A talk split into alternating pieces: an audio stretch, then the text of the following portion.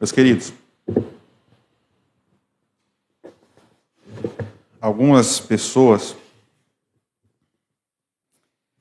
têm um pouco mais de dificuldade de, de acreditar na, nessa, nessa direção mais mística de Deus. Do jeito que Ele nos conduz, que Ele muda algumas coisas. Mas esse culto ia ser diferente do que ele está sendo agora. Certo? A gente ia ter mais um, um bloco de canções a gente ia ler mais alguns textos, depois ia dar uma reflexão pequena, a gente ia ter mais testemunhos. Então.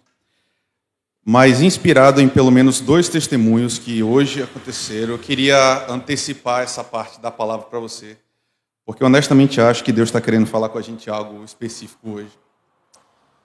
E eu espero que Deus abençoe seu coração. Existe uma, pergu uma pergunta clássica nos cursos de Direito. Estava até conversando com a Aninha. As primeiras matérias do curso de Direito trabalham basicamente questões fundamentais. Né? A partir dali você vai construir o arcabouço específico dos códigos e tal. Mas nessas matérias introdutórias, os professores fazem perguntas mais abrangentes, mais filosóficas, que estão na base do que se constitui o direito. E tem uma pergunta que eu convido você a respondê-la aí no seu coração. E ela é bem comum. E foi lá que eu tive o primeiro contato. O que, é mais injusto? Um criminoso, ou seja, alguém que verdadeiramente cometeu um delito e não é preso, então um criminoso que não é preso, ou alguém que é absolutamente inocente e é preso por engano? O que, é mais injusto? O que é pior para a sociedade? A falta da punição de uma ofensa ou a punição de uma ofensa que na verdade nunca existiu? O que, que ofende mais? A gente deixar um criminoso solto ou a gente prender um inocente? Essa é a pergunta. E a primeira vez que eu ouvi uma professora, eu lembro que eu fiquei em choque, porque eu nunca tinha parado para pensar sobre isso. E além disso, o, o, que me chocou foi ver que quase todo mundo concordava comigo. Ou seja, no caso, existe uma ideia geral Quase todo mundo concorda que é muito pior a gente prender uma pessoa inocente do que a gente deixar uma pessoa que é culpada escapar. Se a gente for ter que escolher entre os dois, quase todo mundo escolhe, não, é melhor deixar uma pessoa que cometeu alguma coisa livre do que prender uma pessoa inocente. Hoje a gente vai olhar uma porção da Escritura, eu não vou pedir para você abrir a Bíblia agora, porque a gente vai passear em alguns capítulos, mas a história é justamente sobre essa. É um caso exatamente assim. Uma história antiquíssima, do primeiro livro da Bíblia, mas que dá um nó na garganta do leitor. Porque um homem inocente é preso. E o pior de tudo é que ele foi preso justamente por estar obedecendo à voz de Deus. O crime desse homem foi se manter fiel à ética que ele recebeu diretamente de Deus. Ele se recusou a se deitar com a mulher do seu patrão. Ele era um escravo, enquanto o patrão saía de casa, a mulher, dia após dia, investia contra ele, pedindo para que ele se deitasse contra ela, e ele se negou. Ele podia ter ocupado não só uma, a cama daquela mulher, no sentido de prazer sensorial, mas ele podia estar numa posição de prestígio. Se ele aceitasse a proposta dela, ele podia ter internamente aquele orgulho: ah, eu estou dormindo com a mulher do meu patrão, eu sou escravo, mas na verdade eu durmo com ela também. E José resistiu por meses, até que a mulher de fato o atacou. Não sei se você tinha pensado sobre isso, né? Mas essa é uma cena de violência sexual na Bíblia. A mulher ataca e ele tem que fugir nu, porque na loucura daquela mulher ela arranca as roupas, José foge. Essa história mexe comigo porque a gente tem diante de nós exatamente o mesmo dilema que as escolas de direito propõem. José, meu irmão, minha irmã, ele não fez absolutamente nada de errado. Nada. Pior, ele não só fez, não fez nada de errado, como as atitudes que ele teve protegeram a honra do seu patrão. Ele foi um servo fiel, leal, e o que ele recebeu em troca da fidelidade dele foi o cárcere. E a gente não sabe quanto tempo de fato Moisés, Moisés, José passou na prisão. Mas a gente tem certeza de uma coisa: foram pelo menos dois anos. E a gente sabe disso porque e tem outra história na prisão que nos conta esse detalhe. Enquanto esse homem está preso, ele não desiste da ética dele. Ele podia ter abandonado tudo na revolta contra Deus, falado: não quero mais saber, agora eu vou viver minha vida como eu quero. Mas não, ele se mantém fiel a Deus na prisão. Até que aparecem dois servos de Faraó. E eles têm dois sonhos. Eles ficam desesperados por causa dos sonhos. E José ajuda a ambos. Ele não mente, ele fala exatamente aquilo que Deus o mandou dizer. Nesse caso, ele é um profeta no sentido mais estrito do termo. Ele ouviu a voz de Deus e disse para aqueles homens qual era a interpretação. E ele faz um, um pedido muito singelo. Depois que ele revela o sonho para um dos dois, ele diz: Disse-lhe José, essa é a interpretação. Os três ramos são três dias. Dentro de três dias, o faraó vai exaltá-lo e restaurá-lo à sua posição, e você servirá a taça na mão dele, como costumava fazer quando era copeiro. Olha o que esse homem diz agora. Quando tudo estiver indo bem com você, lembre-se de mim e seja bondoso para comigo. Fale de mim ao Faraó e tire-me desta prisão. A última frase de José.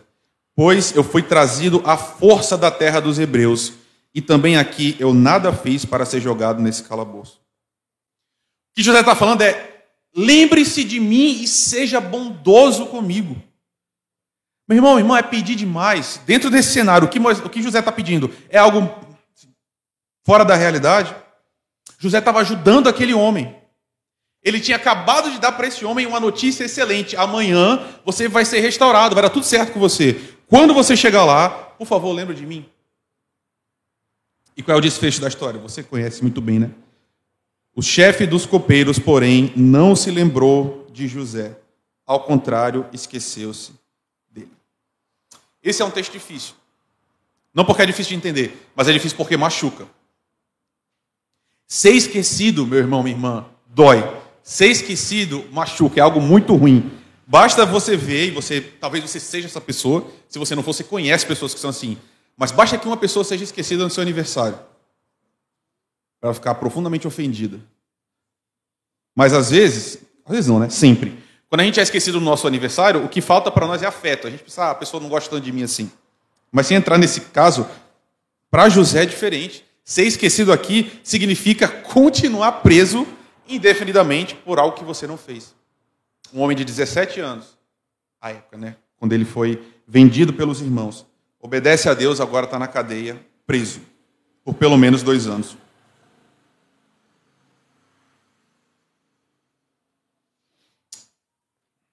E é aqui que eu acho que tem começa a ter o um ponto de contato entre os testemunhos e o que eu quero falar para você hoje. Meu irmão, minha irmã, às vezes a gente olha para a Bíblia como se a gente estivesse vendo um quadro, né? Uma certa distância. Mas como é que ia ser a sua mente se você estivesse preso? Se você estivesse exatamente, exatamente na situação de José, qual seria a sua experiência na cadeia? O que, que você pensa? Sabe por quê? Na cadeia, uma das coisas que mais existe é tempo. Você tem tempo de sobra e você está ruminando. Como é que está seu coração? Como é que o meu coração estaria depois de três anos ruminando esses pensamentos? É quase inescapável, pelo menos para mim, a conclusão que servir a Deus simplesmente não vale a pena. Você concorda? O cara faz tudo certo a vida toda e a vida dele só piora. Quanto mais experiências com Deus, ou experiências mediadas por Deus, ele tem, mais a vida dele começa a dar errado.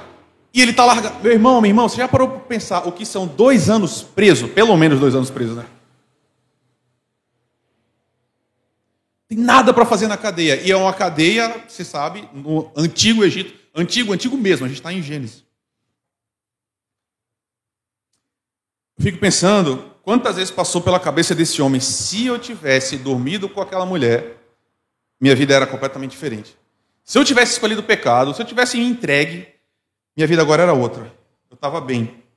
Eu não só tinha aproveitado o prazer, mas eu tinha escapado dessa desgraça que a minha vida se tornou. Quantas vezes esse homem deve ter pensado nisso? Qual é o problema? Você percebe o meu problema e o seu? Quando a gente olha para esse texto? A gente enxerga perto demais. A gente não consegue ver a história toda. A gente não consegue ver o grande quadro. E quando eu e você estamos dentro da prisão. Quando obedecer a Deus custa coisa demais, é muito difícil manter a fé. É muito difícil continuar caminhando e acreditando no que Deus fala. Você percebe, meu irmão, minha irmã? A vida real, a vida concreta mesmo, a que a gente vive, ela não é tão simples. Algumas vertentes do cristianismo, especialmente o brasileiro, fala, eles pintam a vida como se fosse a coisa mais fácil do mundo, né? Basta que você tenha muita fé e que você confie muito que a sua vida sempre vai dar certo. E se está dando errado, é porque você que está errado. Você não está tendo fé suficiente, você não está agindo da forma correta o suficiente, por isso que está tudo travado na sua vida. Basta que você tome algumas atitudes e ore com força o suficiente, que a partir daí tudo vai dar certo. E por essa ótica, José é uma pessoa absolutamente fracassada. E talvez você também, por essa ótica, seja uma pessoa fracassada também. O que eu estou querendo dizer? Pode ser que na sua vida Servir a Deus não te trouxe nenhuma vitória concreta. Você olha para a vida das pessoas que estão ao seu redor, os caras mais loucos que tem, gente que tem menos compromisso com Deus possível e a vida de todo mundo dando certo, aparentemente, e a sua dando errado. Esse é o drama da história. Só que ela não termina aqui. Né? Depois de dois anos esquecido, as coisas finalmente vão mudar na vida desse homem. Novos sonhos aparecem, mas quem está sonhando agora não são mais servos. Quem está sonhando agora é o próprio faraó. O próprio rei está sonhando. E ele tem um sonho tão perturbador, são dois, né? Dois sonhos tão perturbadores e tão terríveis que o homem mais poderoso do Egito não consegue dormir. E aí ele pede uma interpretação. E ninguém consegue dar. E aí finalmente aquele homem se lembra de José, que está preso. Direto do calabouço. Essa, essa história é impressionante demais. Direto do calabouço, José é levado para a presença do rei e ele vai falar. Meus irmãos, quando esse homem vai falar, ele podia usar a palavra para falar o que ele quisesse. Faraó conta o sonho e fala assim: José, interpreta para mim. Esse era o momento de ele dar um show. Ele fala assim: Faraó, é, sou eu mesmo que resolvo, deixa comigo que você chamou a pessoa certa. O faraó disse a José: Tive um sonho que ninguém consegue interpretar, mas ouvi falar que ao ouvir um sonho você é capaz de interpretá-lo. Respondeu-lhe José, depois de três anos preso, sem fazer nada. Isso não depende de mim, mas Deus dará ao Faraó a resposta favorável. Em nenhum momento esse homem se queixa. Você está entendendo o que eu estou querendo dizer? Nesse momento era muito fácil para ele falar assim: não, Faraó, deixa comigo, deixa que eu resolvo. Mas mesmo depois de três anos de mágoa, porque meu irmão, minha irmã, se você ainda não entendeu, deixa eu te explicar o que estou querendo dizer. Esse homem provavelmente está magoado com Deus. Bastante. Porque Deus parece que não é quem ele disse que era. Deus não é assim, poxa, você é meu filho, me sirva que eu cuide de você. Ótimo. Ele fez isso. O que, que ele recebeu? Prisão, esquecimento, cadeia, por um tempo que a gente nem sabe qual é mas ele manteve a sua fé. E a gente chega aqui ao centro do texto, ao centro do que eu quero te mostrar hoje. José diz a interpretação dos sonhos, Deus revela os sonhos àquele homem, e aqui José também não fala assim, faraó, agora que eu já te expliquei, deixa eu dar uma palavrinha com o senhor rapidinho, deixa eu explicar a minha situação. Ele não fala nada, ele faz exatamente aquilo que lhe foi solicitado e se cala. Qual é o desfecho da história? E aqui eu peço que você abra a sua Bíblia, a gente está chegando no fim mesmo, mas eu quero que você leia esse texto junto comigo. Eu quero que você mesmo veja com seus olhos o que está escrito aí. Gênesis capítulo 41.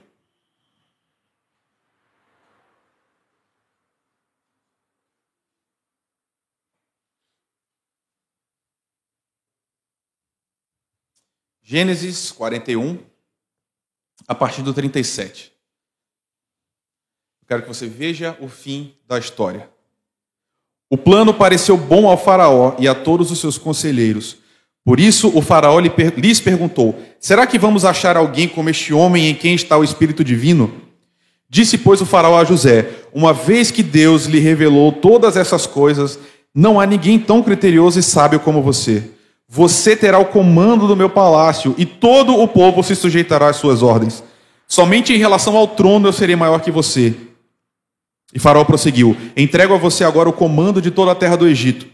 Em seguida, o Faraó tirou do dedo o seu anel selo e o colocou no dedo de José.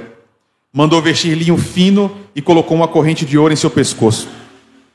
Também o fez subir em uma segunda carruagem real, à frente dos, e à frente os arautos iam gritando: Abram caminho. E assim José foi colocado no comando de toda a terra do Egito. Disse ainda o faraó a José: Eu sou o faraó, mas sem a sua palavra ninguém poderá levantar a mão nem o pé de todo o Egito. O faraó deu a José o nome de Zafenete Paneia e lhe deu por mulher Azenate, filha de Potífera, sacerdote de On. Depois José foi inspecionar toda a terra do Egito. E José tinha 30 anos de idade quando começou a servir ao faraó, o rei do Egito. Minha pergunta para você, meu irmão e irmã, é por que esse texto? Por que esse texto para hoje? Eu quero te relembrar duas coisas. A primeira delas é, meu irmão, minha irmã, você não sabe o plano maior de Deus. Você não sabe. Você não conhece a sua história. Você não sabe o que é que Deus tem para a sua vida. E você não tem a menor ideia disso. Você não sabe onde é que cada coisa se encaixa dentro dessa história maior de Deus. O que você consegue ver hoje é talvez um passo à sua frente, mas a caminhada é muito maior do que isso. Uma criança acha que é falta de amor quando o pai a leva para tomar um remédio, uma vacina, uma injeção, qualquer coisa desse tipo. Uma criança acha que é falta de amor o pai não deixar ela comer o que ela quiser. Ou então um adolescente, por exemplo, acha que é falta de amor quando o pai fala assim: não, você não vai sair hoje. Para esse lugar você não vai, com esse pessoal você não anda. Da perspectiva de José, meu irmão, minha irmã, podia ser o cúmulo da falta de amor. Está na cadeia. Você entende o que eu estou querendo dizer? Na, na, na condição de quem está dentro de uma cela, a conclusão é: Deus me esqueceu. Deu tudo errado. Era tudo mentira. Deus prometeu um monte de coisa, eu fiz a minha parte e agora eu estou aqui sofrendo. Esse Deus não faz sentido. Ele é mentiroso. Eu fiz tudo certo e agora eu estou sofrendo por algo que eu não fiz. E essa linha de pensamento é muito lógica, irmãos. Por quê? Deus fala: me sirva que eu vou cuidar de você. Se eu sirvo e não sou cuidado, ou Deus não existe ou Deus é mentiroso. Só tem essa conclusão. Se você não olha a história inteira. Essa não é a lógica de Deus, meu irmão, minha irmã. Da perspectiva de Deus, José fez tudo certo e foi para a cadeia. Por quê? Porque era exatamente lá que ele precisava ir. Tudo fazia parte desse plano maior de Deus. Tudo estava se encaixado e tudo estava no seu devido lugar. Quero te dizer, meu irmão, minha irmã, que não teve um só dia na prisão que Deus esqueceu de José. Todo o sofrimento desse homem foi acompanhado do primeiro dia até o dia que ele saiu. Cada mínimo acontecimento desempenhou um papel para esse plano maior, que era um plano de amor, de cuidado e de carinho. Eu não, irmão, eu não sei o que você está vivendo.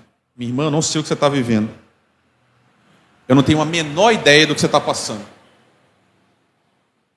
Mas eu sei de uma coisa: não importa o que seja, Deus não esqueceu de você. Deus não esqueceu de você, porque Deus não esquece de nenhum dos seus filhos. Quando Teresa veio aqui na frente falar assim, eu dou graças a Deus pelo que aconteceu, porque eu cheguei mais perto de Deus, só entende isso quem é crente. Só crente passa por uma coisa muito ruim e diz: Deus tem alguma coisa com essa história e eu confio nele. Mas não é fácil fazer isso. Quando você está passando por isso, quando você está dentro da prisão, não é fácil enxergar isso. Mas eu quero te lembrar hoje que você pode ter feito tudo certo, ter sido fiel na mínima coisa, e ainda assim você está numa prisão hoje. as coisas não deram errado. Está tudo sob o controle e a sua vida está guardada e preservada, meu irmão, minha irmã. Não importa o que aconteça, o Senhor está contigo e Ele nunca vai te abandonar. Eu quero ler para você uma canção antiga, mas que eu gosto muito. Ela sempre me emociona muito. Diz assim: eu, tente prestar atenção, porque é uma poesia, às vezes é, é fácil se perder, mas tente escutar o que eu vou te ler. Se as ondas desta vida destruírem a tua fé, fazendo que duvide de que em breve voltarei, volve os olhos ao passado, vê na cruz o meu sofrer Queres provas mais do que esta? Tanto te amei que a vida te dei. Pensas mesmo ser tão fácil esquecer do que eu falei? Se na história deste mundo os meus pés já empoeirei, mesmo que uma mãe viesse do seu filho se esquecer, ainda assim não haveria de me esquecer de ti. Mas ainda que demore, ou mesmo que pareça, um dia eu prometi voltar e pronto estou a cumprir. Mas ainda que demore, ou mesmo que pareça, eu não me esqueci de ti. Eu virei outra vez.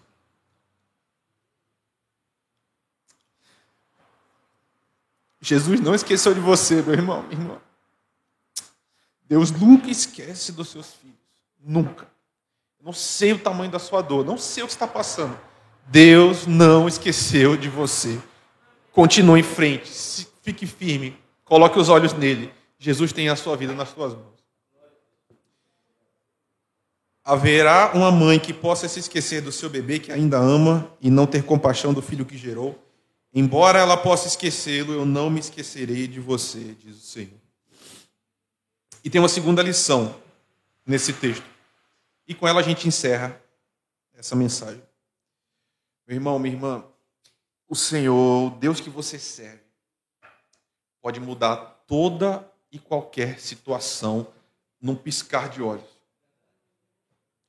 Até hoje eu me impressiono muito como uma ligação pode mudar uma vida inteira. Por que eu digo isso?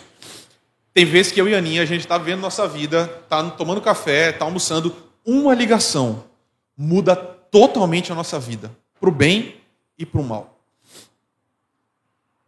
Mas o que eu quero dizer para você é que teve uma noite que José foi dormir no cárcere. Quando ele foi dormir, nada indicava que nada ia mudar. Você entende isso? Teve uma, um dia qualquer, uma segunda, uma terça, uma quarta, não sei. Ele foi dormir na mesma escuridão, na mesma desgraça, sem perspectiva nenhuma. E na outra noite, ele dormiu no palácio, sendo o segundo, a segunda pessoa mais importante do mundo inteiro. O que, que aconteceu entre esses dois eventos? Deus, meu irmão, irmã, Deus. Deus aconteceu.